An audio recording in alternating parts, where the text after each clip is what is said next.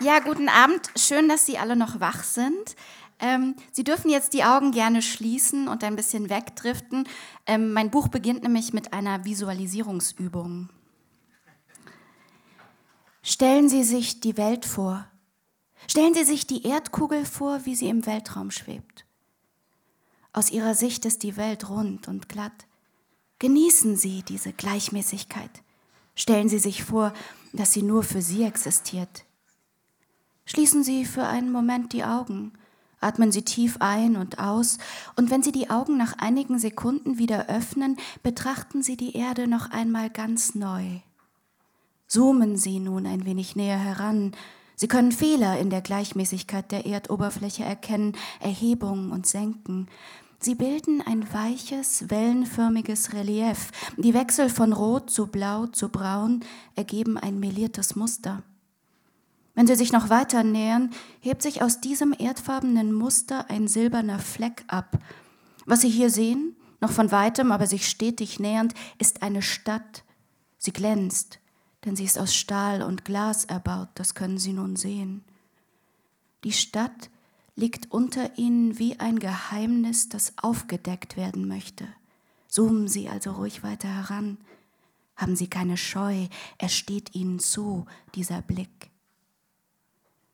Es beruhigt sie zu sehen, dass auch die Stadt einer Gleichmäßigkeit gehorcht. Ihre Gebäude folgen einem architektonischen Stil und sind geometrisch angeordnet in Rechtecken oder sternförmigen Formationen. Die beinahe filigran wirkenden Hochhäuser recken sich nebeneinander in den Himmel und sind nicht voneinander zu unterscheiden. Die Stadt breitet sich nun unter ihnen aus, ein schier unendliches Meer. Und doch hat sie ein Ende, einen Rand, dort hinten, wo Wolken aus Staub und Abgasen in den Himmel steigen. Muss das sein, denken sie, dass die schöne Stadt mit dem Anblick von Dreck entstellt wird? Warum muss sie überhaupt irgendwo aufhören? Aber können Sie sich das Meer ohne den Strand denken oder die Klippe oder den Pier? Nein, ohne die Peripherien. Ohne ihr abstoßendes Außen wäre die Stadt, wie sie jetzt gerade im orangenen Nachmittagslicht schimmert, nur halb so schön. Konzentrieren Sie sich auf das Zentrum der Stadt. Einer der Wolkenkratzer überragt die anderen um mehrere Dutzend Stockwerke. Um das Gebäude herum gibt es eine farbliche Abweichung, die zunächst wie ein Bildfehler wirkt, dann aber beim Heranzoomen sich als Materie entpuppt, beweglich, lebendig. Sie erkennen zwischen den Häusern eine wimmelnde Ansammlung, dicht gedrängte Köpfe, eine Menschenmenge.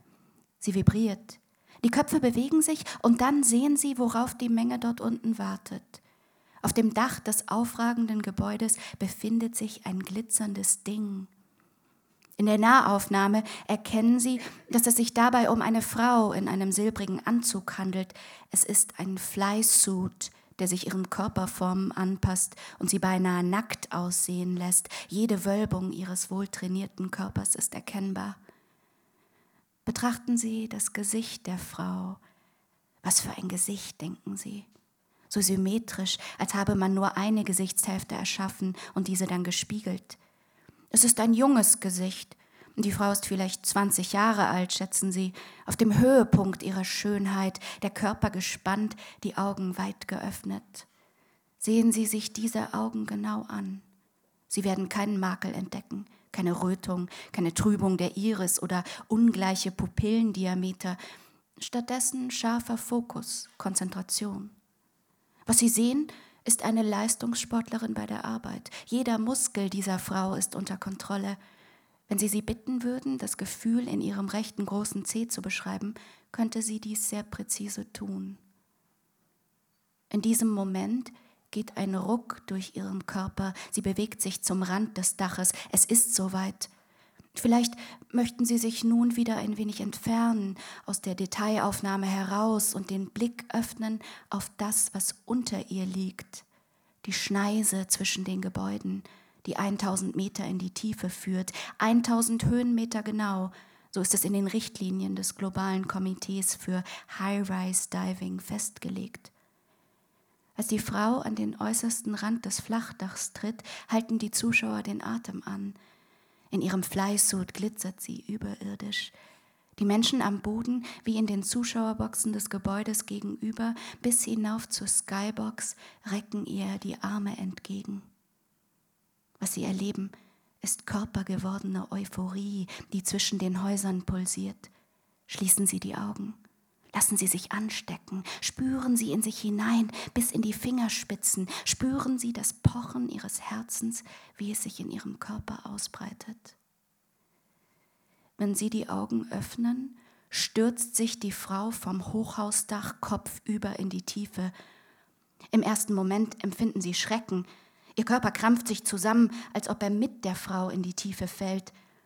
Doch dann sehen Sie die Springerin wie einen Vogel im Flug. Sie spüren ihre absolute Sicherheit, dass sie den Sturz auffangen wird. Sie folgen dem fallenden Körper, bleiben dicht bei ihm und sehen, wie er sich in vollkommener Präzision um sich selbst dreht, zuerst horizontal, dann vertikal, sich zu einer Kugel krümmt und wieder streckt in Sekundenbruchteilen. Im nächsten Moment füllt der Boden ihren Blick, ihnen stockt der Atem, sie rast auf ihn zu und droht aufzuschlagen. Der sonnenheiße Asphalt scheint schon spürbar, als ihr Körper plötzlich steil nach oben schießt emporgehoben vom Flugmodus des Flysuit, ausgelöst im letzten möglichen Moment, Sekundenbruchteile vor dem Aufprall. Und sie hören, wie den offenen Mündern der Menschen die Luft entströmt, ein kollektives Ausatmen. Die Menge applaudiert. Die Springerin schießt als Pfeil in den Himmel. Im Flug lächelt sie, die Schwerelose, in die Kameras. Stellen Sie sich das Gefühl vor, das diese Frau erleben muss. Das Fallen in die Tiefe im unerschütterlichen Vertrauen, dass sie wieder auffliegen werden, ohne Angst vor dem Aufprall, der Auslöschung. Sie genießen die Überwindung der Schwerkraft. Der Tod kann ihnen nichts mehr anhaben. Was für ein Gefühl, die Schwerelosigkeit. Was für ein erhabenes Gefühl. Nehmen Sie jetzt wieder Abstand Zoomen Sie langsam hinaus, sachte, ohne Wackler, sodass die Bewegung dem Auge angenehm bleibt. Stellen Sie sich vor, dass sich der Körper zwischen den Häusern immer wieder hebt und senkt, auch als Sie ihn bereits nicht mehr als Körper erkennen können, als er nur noch ein Fleck ist in Bewegung und dann ein Punkt, der ein Pixelfehler sein könnte und dann gar nichts mehr, wenn Sie herauszoomen und die Erdkugel wieder im All schweben sehen, gleichmäßig und still.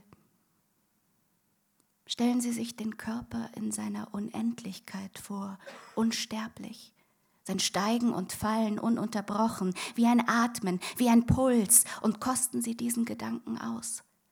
Nehmen Sie Zuflucht bei ihm, schöpfen Sie aus ihm Vertrauen. Jetzt, in diesem Moment, da Sie sich langsam aus der Welt zurückziehen, gibt es keinen Tod, nur Leben. 1. So sehe ich Riva heute, mit einem Plastikkreisel spielend wie ein Kind, die Beine abgespreizt, den Oberkörper vorgebeugt. Ich höre das Kreiselgeräusch ihr Apartment ausfüllen, ein monotones Summen.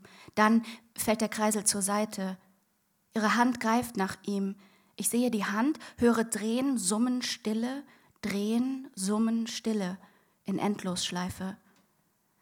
Ich frage mich, ob man ihr Spiel als Zwangshandlung beschreiben kann und wo sie das Spielzeug aufgetrieben hat. Vielleicht erlebt es ein Revival auf irgendeinem Lifestyle-Blog, ein Modeimpuls, der in ein paar Monaten wieder vergessen sein wird. Ich sehe Rivas lange, weiße, ausgestreckte Beine. Das Sommerkleid klebt ihr am Körper, ihre Brust glänzt vom Schweiß. Weigerung, die Klimaanlage anzustellen, notiere ich, und in der Kommentarspalte Selbstkasteiung, Hinweis auf Schuldgefühle. Das Bild ist überbelichtet. Die Nachbarhäuser reflektieren Sonnenlicht durch die breiten Fensterflächen. Ich passe die Helligkeit des Monitors an. Das Kreiselgeräusch dröhnt mir in den Ohren. Ich spüre eine leichte Übelkeit und einen beginnenden Clusterkopfschmerz ums rechte Auge. Ich konzentriere mich auf meine Atmung, um eine Attacke zu verhindern. Ein und aus. Das Monitorbild verschwimmt vor meinen Augen. Eiswürfel klackern gegen den Rand meines Wasserglases. Ich halte es mir an die Stirn und lasse das Kondenswasser über die Nase herabrinnen. Die Wettervorhersage für die nächsten drei Tage: Hitze, kein Regen. Air Quality Index schlecht, Feinstaubbelastung hoch. Kondenswasser läuft mir ins Dekolleté. Ich setze das Glas ab, um Eiswürfel nachzufüllen und beginne das Spiel von vorne. Stirn, Nase, Mund, Brust. Plötzlich ein schrilles Benachrichtigungspiepsen. Ich suche nach dem Tablet auf meinem Schreibtisch. Es blinkt stumm. Der Ton ist nicht mein Ton. Er kommt aus den Lautsprechern des Monitors, leicht übersteuert. Ich schwenke die Kamera von Riva weg in den Raum hinein, bis ich das Tablet auf ihrem Wohnzimmertisch entdecke. Riva reagiert nicht. Nach 20 Sekunden beginnt sie den Ton nachzuahmen. Sie piept vor sich hin wie eine Maschine. Meine Schläfe pocht. Ich drehe den Lautstärkeregler herunter. Ihre Stresshormonwerte, hat Master gesagt, sind zu hoch.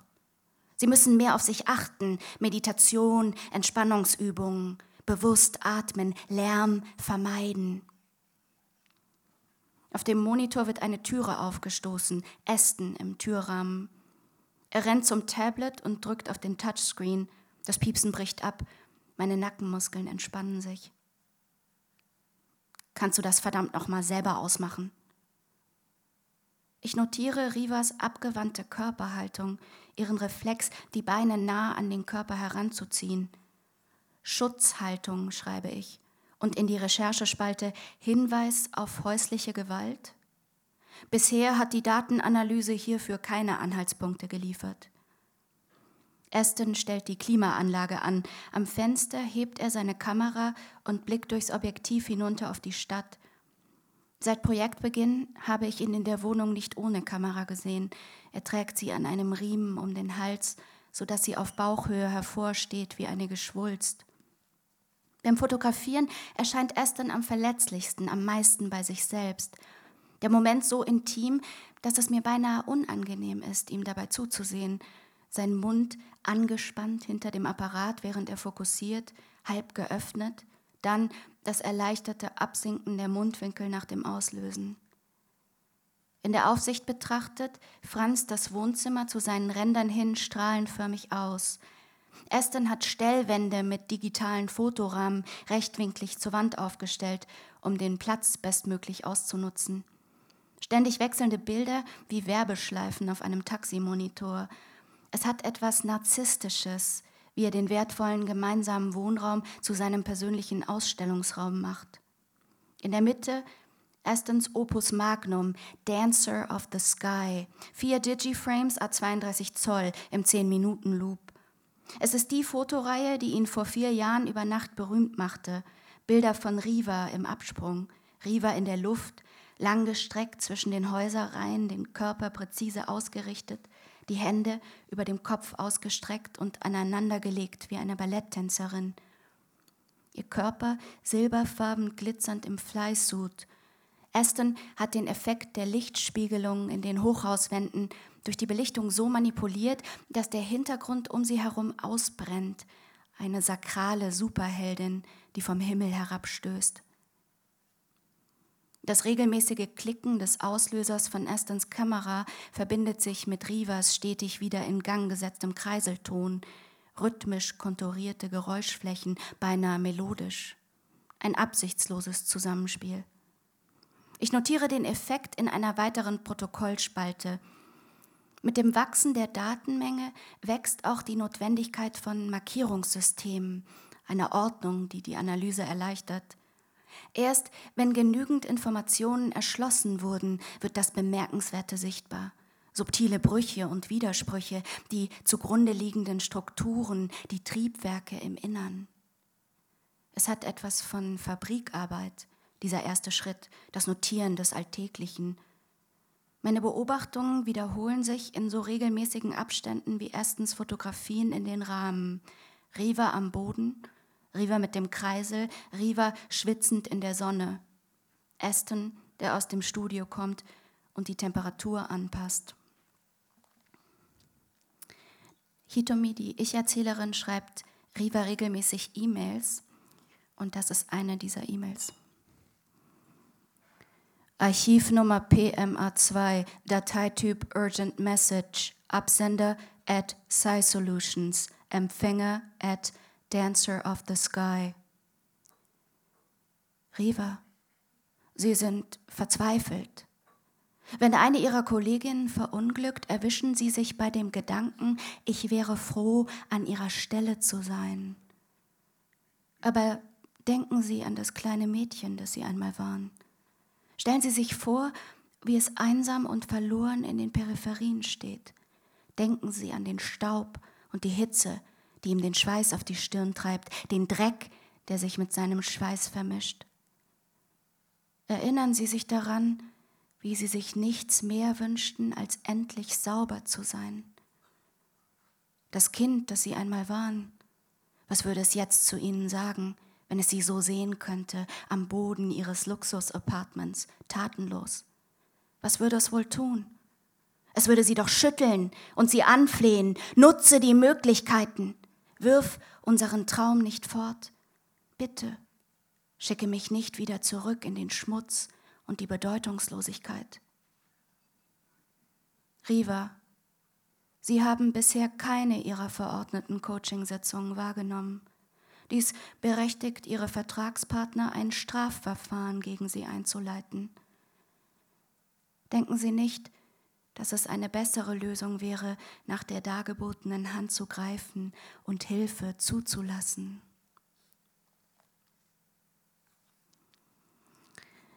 Hitomi hat mit der Zeit immer mehr ähm, physische Probleme, unter anderem große Probleme einzuschlafen. Und in der letzten Szene, die ich lese, kann sie wieder mal nicht einschlafen und versucht das zu lösen, indem sie, indem sie einen äh, Parent-Bot anruft, ähm, das ist ein Chatbot, also eine künstliche Intelligenz, die eine, in diesem Fall eine Mutter simuliert, um ihr Trost zu spenden. In der Welt, die ich im Buch beschreibe, gibt es nämlich nicht mehr die klassische, in diesem Buch sogenannte Biofamilie, mit der man aufwächst, sondern man wächst ab, unabhängig von den Familien auf, hat zum Teil gar keine echte Familie, sondern ist von so in so ähm, Kliniken geboren worden. Man weiß nicht so genau von wem. Ähm, und alle sehen sich aber im Geheimen so ein bisschen nach diesem nostalgischen ähm, Familiengefüge. Und äh, Hitomi hat ihre Mutter kennengelernt, hat aber keinen Kontakt mehr zu ihr. Meine Augen schmerzen und kommen mir geschwollen vor. Ich habe bereits drei Schlaftabletten genommen. Laut Packungsbeilage ist dies das absolute Maximum. Ich kann nicht aufhören, an Riva zu denken, an die Deadline, die nächste Lenkungsausschusssitzung, das noch zu sichtende Material, das sich bis zum Morgen im Archivordner gesammelt haben wird.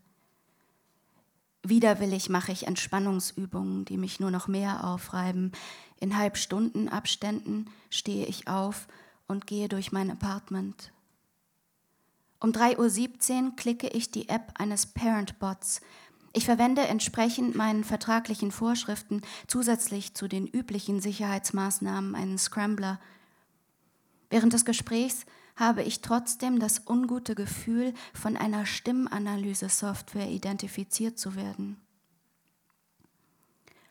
Hallo, mein Schatz, sagt der Bot. Ich habe die Mutteroption gewählt. Die Stimme simuliert eine etwa 50-jährige Frau mit einem warmen, dunklen Stimmton und einem ruhigen, beinahe behäbigen Duktus. Hallo. Was ist los, Kleines? Es wundert mich immer noch, wie schnell man während des Gesprächs vergisst, dass man mit einer Maschine spricht. Stimme und Reaktionsfähigkeit sind praktisch vom Menschen nicht unterscheidbar. Für meine Abschlussarbeit habe ich das Phänomen unter technisch schlechteren Bedingungen untersucht. Bereits damals haben die Probanden nach wenigen Sekunden Symptome eines basalen Vertrauens gezeigt, wie man es gegenüber Freunden empfindet. Selbst wenn sie sich mit Hilfe der Erinnerungsfunktion ihres Tablets einmal pro Minute bewusst auf die Tatsache konzentrierten, dass sie mit einem Bot sprachen, vergaßen sie es im Laufe der nächsten Minute wieder. Ich kann nicht schlafen, sage ich. Das tut mir leid. Hast du eine Tablette genommen? Ja, Denkst du an etwas Bestimmtes, was dich wach hält? Meine Arbeit. Die Stimme am anderen Ende lacht. Du arbeitest also schon wieder zu hart, mein Schatz. Ich komme nicht weiter. Gerade musst du ja auch gar nicht weiterkommen. Das stimmt. Ich bin stolz auf dich, ob du weiterkommst oder nicht, sagt die Stimme. Ich lasse ihre Worte in mir nachhallen. Ich fühle mich schon ein bisschen besser. Vielleicht kann ich doch noch einschlafen, wenn ich noch eine Weile mit ihr rede. Aber du kannst nicht aufhören, daran zu denken? fragt sie in mein Schweigen hinein. Ich kann nicht aufhören, daran zu denken. Würde es dir helfen, wenn wir darüber sprechen? Ich denke schon. Einen Moment lang höre ich der Stille in der Leitung zu, dann sage ich, sie macht mich wütend. Wer? Meine Zielperson. Sie sollte mich nicht wütend machen, aber sie macht mich wütend. Die Mutter macht ein bestätigendes Geräusch. Ich bin froh, ihre Stimme zu hören. Nachts habe ich oft das Gefühl, dass sich mit der Dunkelheit ein Audiofilter zwischen mich und die Umgebung legt. Plötzlich ist es, als wäre außer mir selbst niemand mehr auf der Welt. Die dumpfen Geräusche, die ich durch die Wände und Decke meines Apartments höre, kommen mir vor wie Spukgeräusche, ein Nachhall von Toten das leise Surren der Kühlwand, ein vibrierendes Brummen in den Wänden, ein Knacken. Nur wenn mein Tablet klingelt und ich die Stimme eines Klienten am anderen Ende der Leitung höre, habe ich das Gefühl, wieder mit den Lebenden verbunden zu sein. Es ergibt keinen Sinn, sage ich, dass eine so erfolgreiche Frau, bekannt für ihren Leistungswillen, plötzlich alles wegwirft, was sie sich erarbeitet hat. Ich verstehe, sagt die Stimme, die ein bisschen wie meine eigene Mutter klingt, wenn ich mich richtig erinnere. Nur die Stimmfärbung ist anders, aufmerksamer. Wir haben uns auseinandergelebt, sagte meine Biomutter, bevor sie aufhörte, auf meine Anrufe und Messages zu reagieren. Meine guten Scores hatten sie nie wirklich beeindruckt. Sie schien etwas Grundlegenderes an mir zu beanstanden, das ich nicht ausmachen konnte, ich hatte gehofft, dass du weiterkommen würdest, sagte sie bei unserem letzten Gespräch, dass du mehr machen würdest aus deinem teuren Stück Leben. Ein so teures Stück Leben, sage ich zum Bot.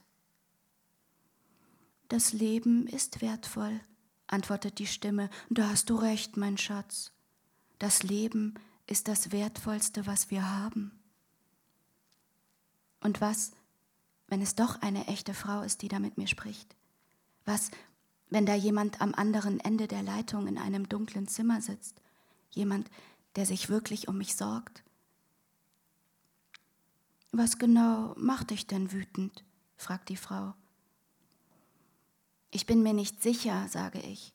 Vielleicht, dass sie undankbar ist ein trotziges Kind, das einen Lolli bekommen hat und ihn auf den Boden schleudert, weil er nicht die richtige Geschmacksrichtung hat. Man möchte sie rütteln und anschreien, dass es uns noch nie so gut ging wie heute. Da hast du recht, sagt der Bot. Ich bin froh, dass aus dir so eine vernünftige Frau geworden ist. Was habe ich dir als Kind immer gesagt? Wir sollten uns glücklich schätzen. Ja, sage ich. Genau, Mama. Wir sollten uns glücklich schätzen. Dankeschön.